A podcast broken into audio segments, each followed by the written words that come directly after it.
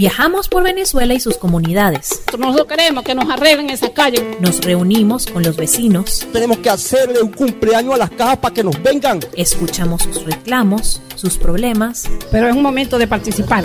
Y aportamos una solución. Para poder defender nuestra comunidad.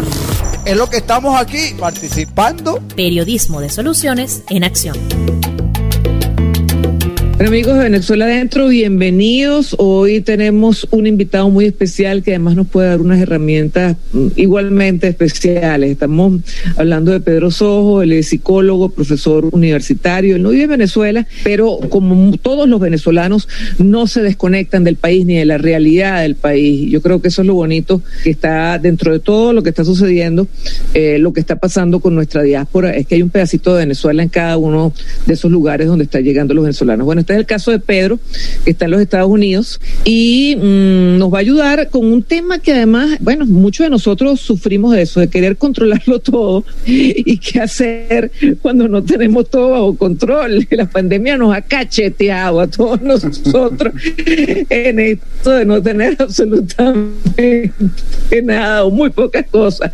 bajo nuestro control. Pero bueno, dejemos que sea Pedro el que nos hable y nos, nos introduzca este tema. Bienvenido, Pedro.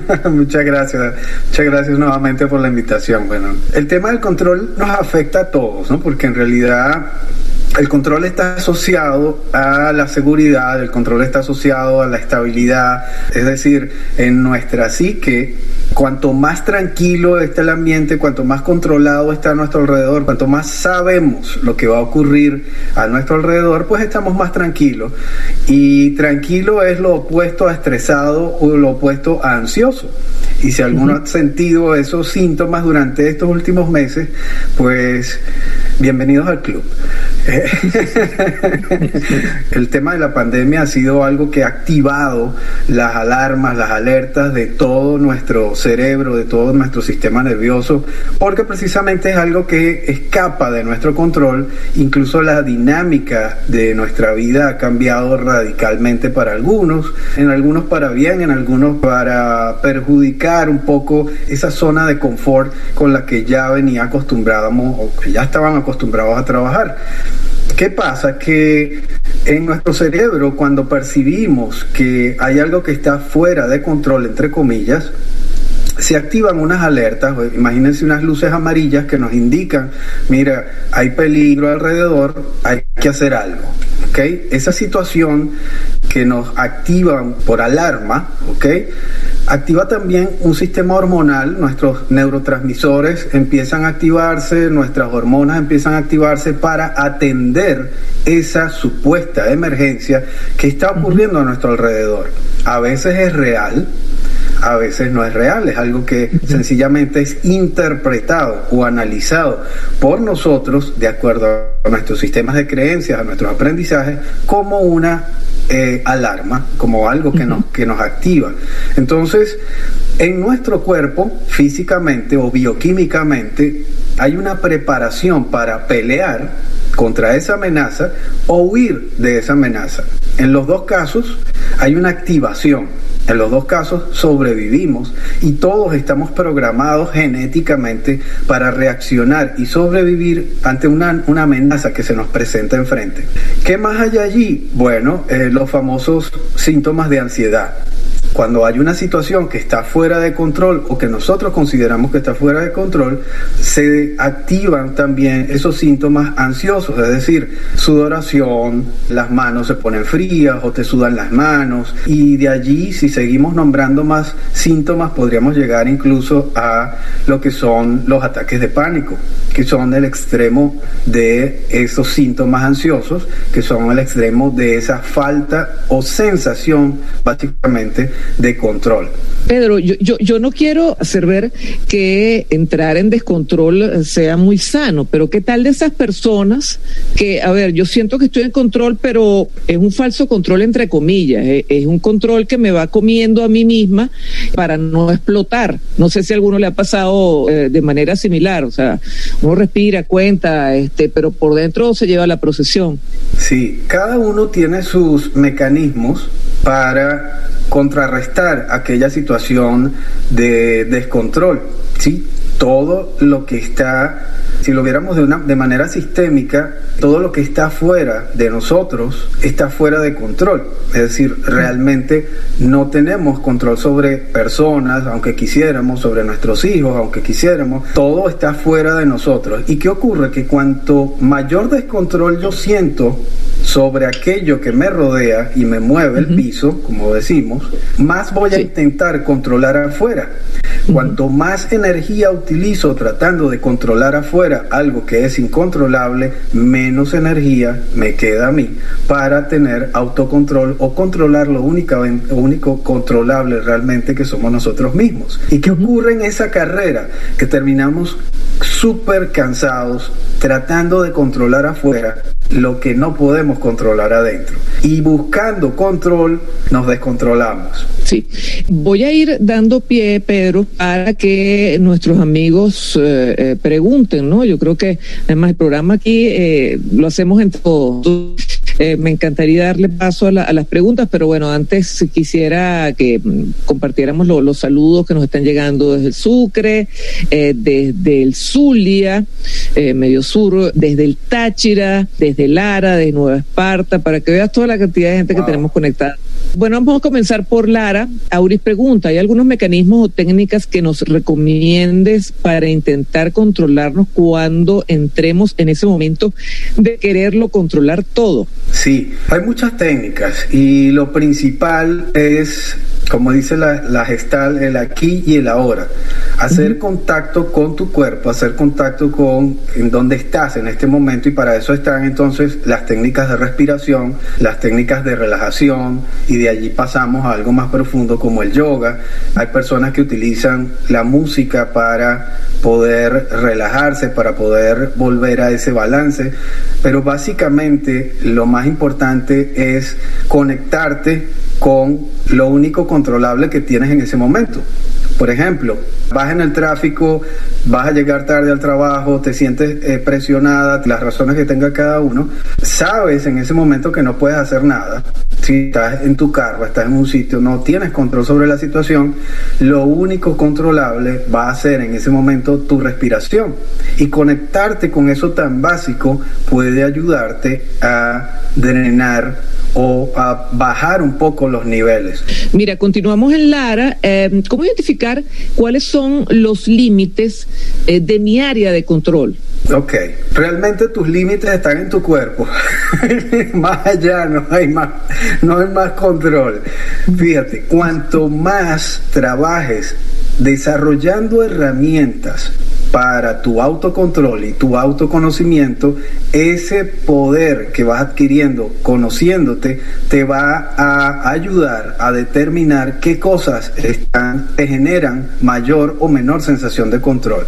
Fíjate que podría decirte, mira, el control que tú tienes es sobre tus hijos. Sin embargo, las decisiones, por ejemplo, que toma un niño de 5 años, ni siquiera tú puedes influir en eso. O sea, él la toma, se cayó, se golpeó, se montó en el columpio y se cayó no tienes control. Tú sientes que tienes control, pero en realidad no lo tienes.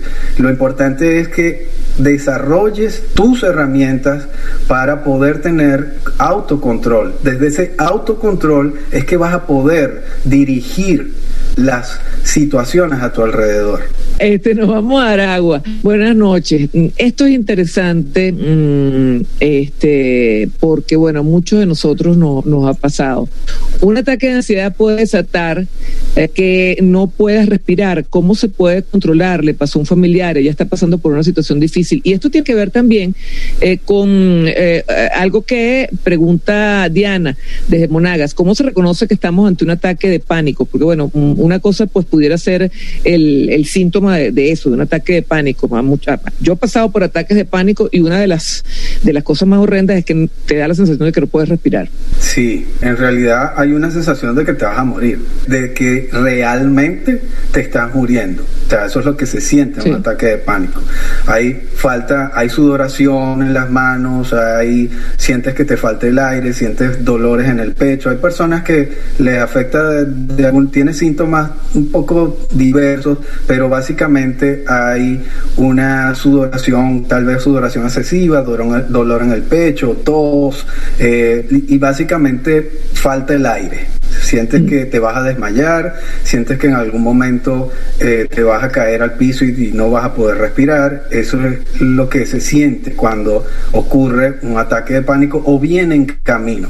Una de las formas es poder identificar antes de que se intensifiquen los síntomas, poder identificar, eh, pero bueno, para eso precisamente son las herramientas, por ejemplo, que, que, que trabajamos en terapia. Cuando una persona sufre ataques de pánico es indispensable que comience un proceso terapéutico y si los ataques de pánico son frecuentes o se han estado intensificando en los últimos días, las últimas semanas, pues buscar la ayuda de un psiquiatra, una persona que pueda medicarte. Tu médico, también un médico eh, de cabecera puede hacerlo, para bajar un poco los niveles, porque los ataques de pánico, como les decían, es el extremo de una acumulación o la cola de una acumulación de síntomas ansiosos que han venido con el día a día aumentando, aumentando, aumentando.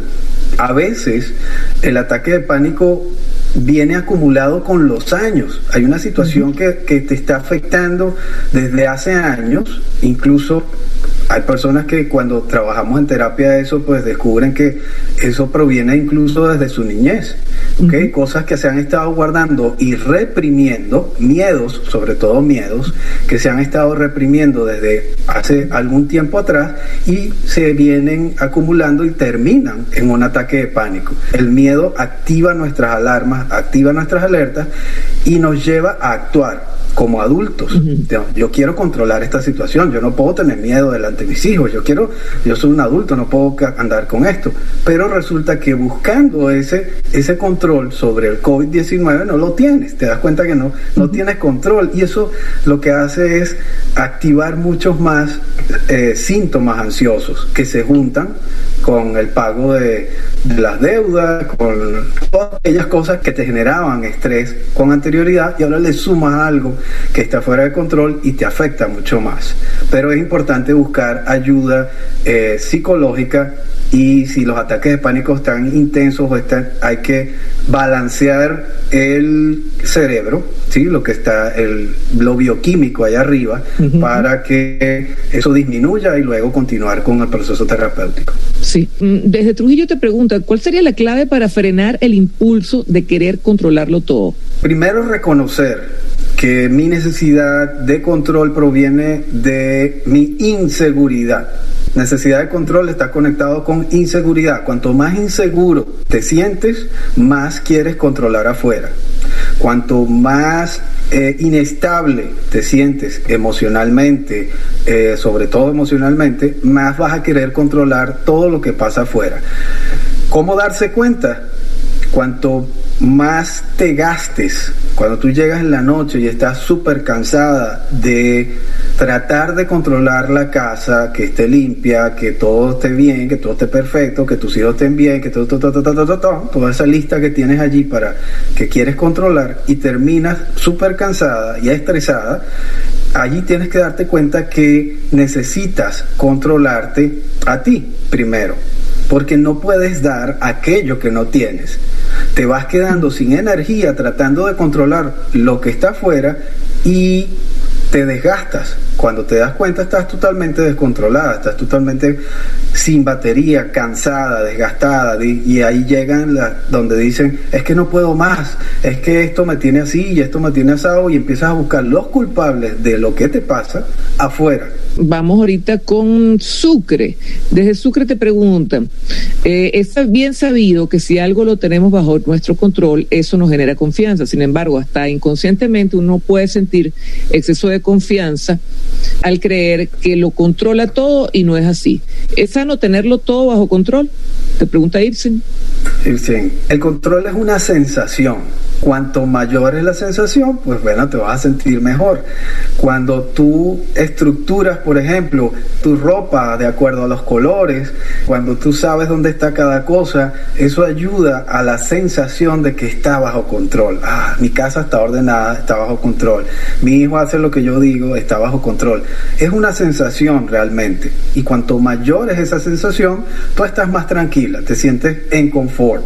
Cuando hay algo que sale de eso que tú ya tienes estructurado en tu psiquis, ya está estructurado como que está bajo control, entonces allí aparece aquella búsqueda, querer atrapar, querer controlar aquello afuera. Eh, nos vamos a, a Carabobo. La tocaya Maribel, la querida tocaya Maribel, te pregunta, ¿podrías indicarnos cómo reconocer cuando estamos ante una depresión? Interesante esto, ¿no? Aunque es un tema aparte, los síntomas depresivos son bien interesantes conectándolos con esto porque, por ejemplo, una, un paciente con ataque de pánico podría experimentar depresión posterior a, la, a, los ataques de pánico porque siente que no algo está pasando, que está perdiendo el control y no encuentra solución a aquello.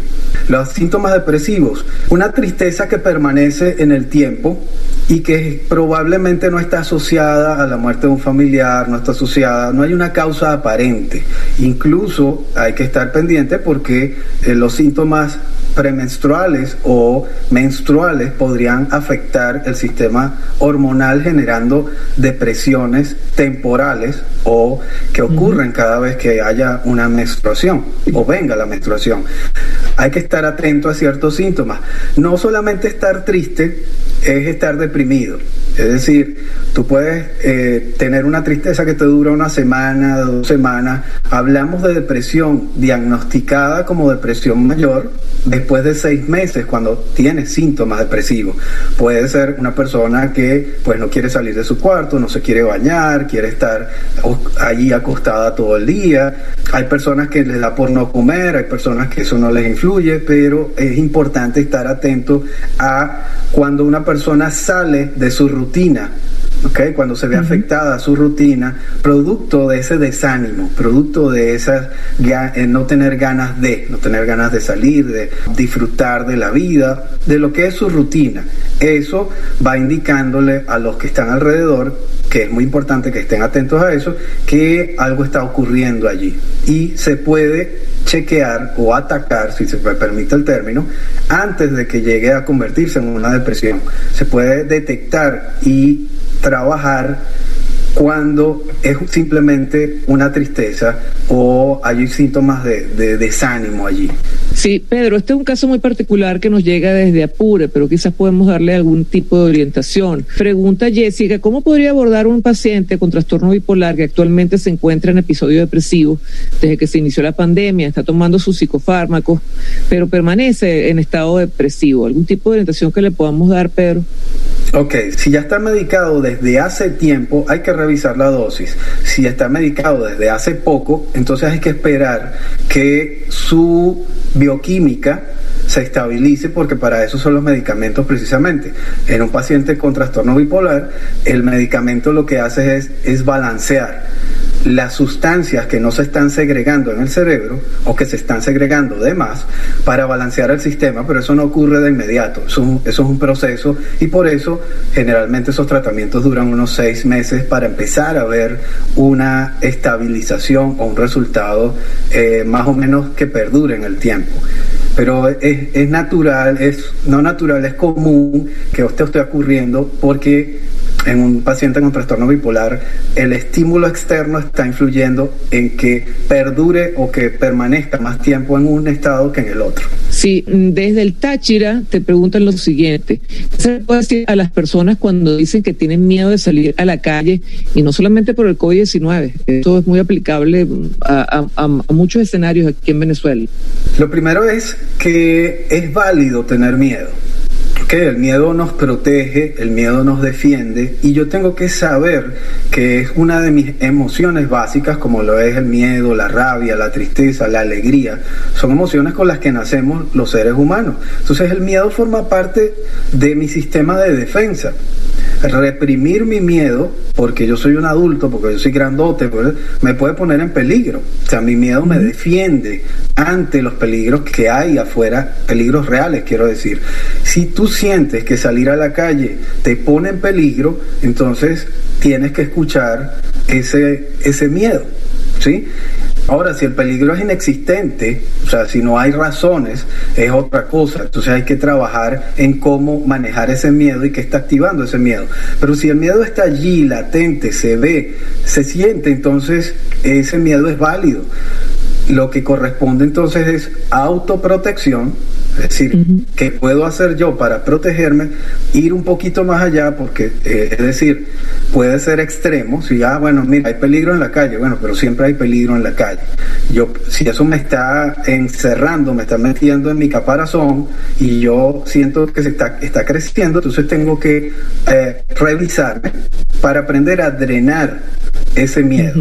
¿Cómo dreno yo esto que estoy sintiendo? ¿Cómo lo he hecho antes? Valerse de, mí, de esas herramientas que he utilizado anteriormente y utilizarlas en este caso. Y si no funciona, por supuesto hay que buscar ayuda profesional. Ana te pregunta uh, lo siguiente, ¿podríamos definir el cansancio crónico como el primer síntoma de estar perdiendo el control?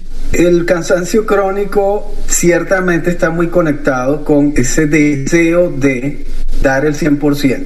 Pudiese estar conectado, sí, por supuesto, con la necesidad de control. Desde nuestra te pregunta lo siguiente, mentalmente podemos modificar nuestro chip para autocontrolarnos. ¿Y qué consejos puedes darnos para ayudar a los abuelos que tenemos lejos, para darles calma en una situación donde no podemos viajar? Oye, esto es importantísimo, esto que, que está preguntando aquí, el tema de los abuelos. Sí, bueno, con lo del chip, sí hay formas en las que podemos aumentar nuestra sensación de control y son las, esas herramientas, las técnicas de respiración, técnicas de relajación, ejercicio, yoga, hay técnicas, más que un chip, es un nuevo estilo de vida. Con respecto a los abuelos, las herramientas que les podemos dar es precisamente nuestro autocontrol. Desde nuestro autocontrol, desde nuestra calma, desde nuestra serenidad, desde nuestro balance, podemos transmitirles a ellos esa tranquilidad o esa esperanza de que las cosas pueden ir mejorando, de que hay cosas que están bajo nuestro control y otras que no, y las que no hay que dejarlas pasar, ¿ok? Porque si no nos enfermamos. Pero eso yo tengo que decirlo con credibilidad, creérmelo para poder expresárselo a los abuelos y que los abuelos me crean. Nos vamos a otra pregunta desde Barinas. Ah, no, desde Sucre. Gabriel González te pregunta, ¿cómo ayudar a alguien que ya no puede trabajar por su edad y se siente que ya perdió el control y no se siente útil? Interesante porque también tiene que ver con el tema de los abuelos. Todos tenemos algo en nuestras capacidades con lo que podemos desarrollarnos o reinventarnos. Ocurría mucho cuando trabajaba en Venezuela que salían en las empresas ya los jubilados y los jubilados tenían ese problema, que tenían toda la vida trabajando, eran muy buenos en un área, pero ya terminó su tiempo de trabajo, ahora les tocaba estar en casa con su familia. Es importante desarrollar o redescubrir cuáles son esas potencialidades que tiene y qué puedo hacer yo desde casa, qué puedo trabajar yo desde casa, qué conocimientos, imagina que este abuelo tiene toda la vida y tiene un conocimiento en su mente de todo lo que él hacía, hay que colaborar en poder enseñarle a esas personas cuáles son esas potencialidades y cómo poder desarrollarlas en un mundo tal vez digital, como, como estamos ahorita. Mira, da clases, ponte a desarrollar un programa eh, basado en lo que tú sabes. Eso es ocupar el cerebro, es ocupar el tiempo en algo productivo. Y luego enseñarlo o difundirlo de alguna manera. Para eso estamos los que ya manejamos, la, los, manejamos los medios o la tecnología para ayudar a esos abuelos a lograr eso. También te preguntan, a ver, desde Nueva Esparta, ¿cuáles son las recomendaciones para las personas que sufren cuadros depresivos y la cuarentena los hunde más? Para las personas que sufren, que tienen cuadros depresivos y ya están diagnosticados, deberían estar con medicación, deberían estar eh, con los fármacos correspondientes para manejar esa situación. Y como les decía anteriormente, si eh, la situación actual está incrementando o activando los síntomas, entonces hay que revisar la dosis. Si no están medicados, entonces es importante eh, que ese proceso de síntomas depresivos vaya acompañado de una ayuda psicoterapéutica. A veces o en muchas familias se piensa que la depresión es bueno, es como que tiene gripe y que se tome medicamento y ya, pero en realidad está involucrado toda la familia y es importante que toda la familia colabore en el mejoramiento de la calidad de vida de esa persona. Eh, y si eso se escapa de las manos es importante que adquieran herramientas con eh, o, que esa persona esté en su proceso de, psicoterapia, por supuesto. Y generalmente lo recomendable es que vayan de la mano las dos cosas, o sea, un equipo multidisciplinario que es el psiquiatra, es la familia y es el psicólogo que están manejándolo desde los diferentes puntos para que esa persona esté balanceada, esté, pueda llevar una vida, tenga una calidad de vida óptima.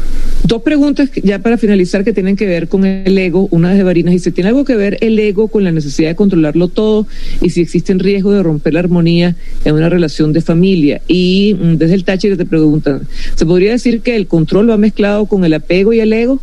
Sí, el ego, o sea, mi, mi, necesidad también de, de, ser reconocido me puede llevar, por supuesto, a querer controlar.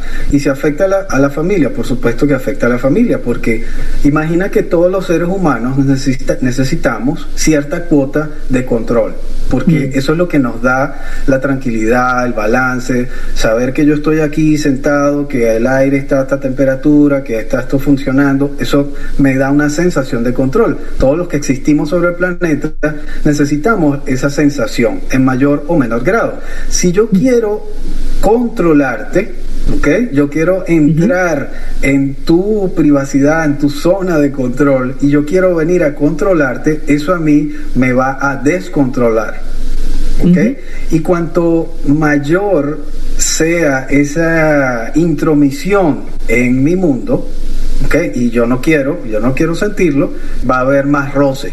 O sea, hay más, hay más invasión y por supuesto va a haber más roce. ¿Qué ocurre en algunas parejas? Bueno, que hay una pareja que quiere controlar y la otra siente tranquilidad cuando es controlada. Y ahí funciona, no hay mucho choque porque se acoplan, ¿ok? Mi necesidad de control, mi necesidad de sentirme seguro o segura proviene de mi pareja, pero nuevamente mi sensación o mi control lo estoy dejando en manos de otro.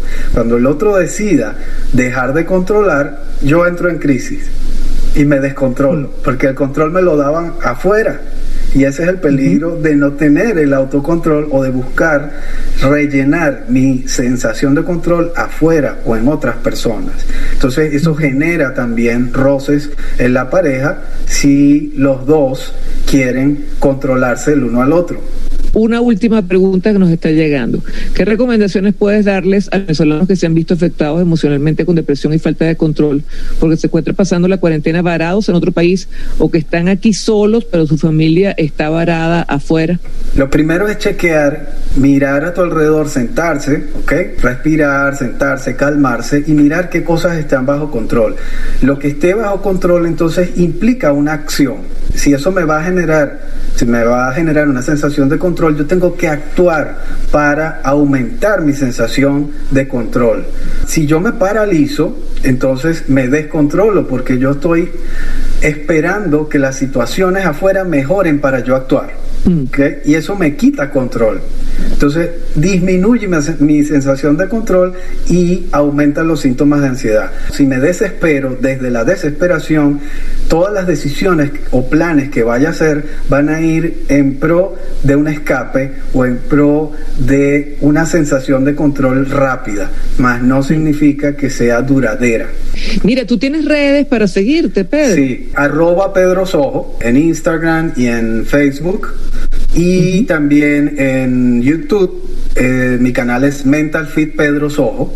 Ahí hay muchísimos videos con temas súper interesantes como este, por ejemplo, y muchos otros, depresión, los niños y las pantallas. Bueno, hay, hay muchísimos temas allí que les pueden interesar en el canal de YouTube. Mental Fit Pedro Sojo. Agradecido, súper agradecido por tenerte aquí con nosotros, todos estos consejos, esta, prácticamente estas consultas que nos está dando aquí a, a todas la- las regiones y por supuesto a nuestros amigos de las regiones de la ONG. Muchísimas gracias a ustedes por estar aquí con nosotros. Y bueno, muchachos, ya saben, cualquier cosa aquí en Venezuela Adentro, me escriben a mí, escriben por la línea COVID si tienen algún tema, eh, estamos en contacto y, y lo traemos también aquí para conversarlo entre todos. Nuevamente, gracias, Pedro. Gracias a ustedes por también la invitación. ustedes. Vamos Muchas a ver gracias si, para los que participaron. por favor, un abrazo, se les quiere, chao. Bye. Esto fue Venezuela Adentro. Síguenos en Twitter e Instagram como arroba VE Piso Adentro. O puedes escribirnos por nuestro correo electrónico veadentropodcast arroba gmail.com.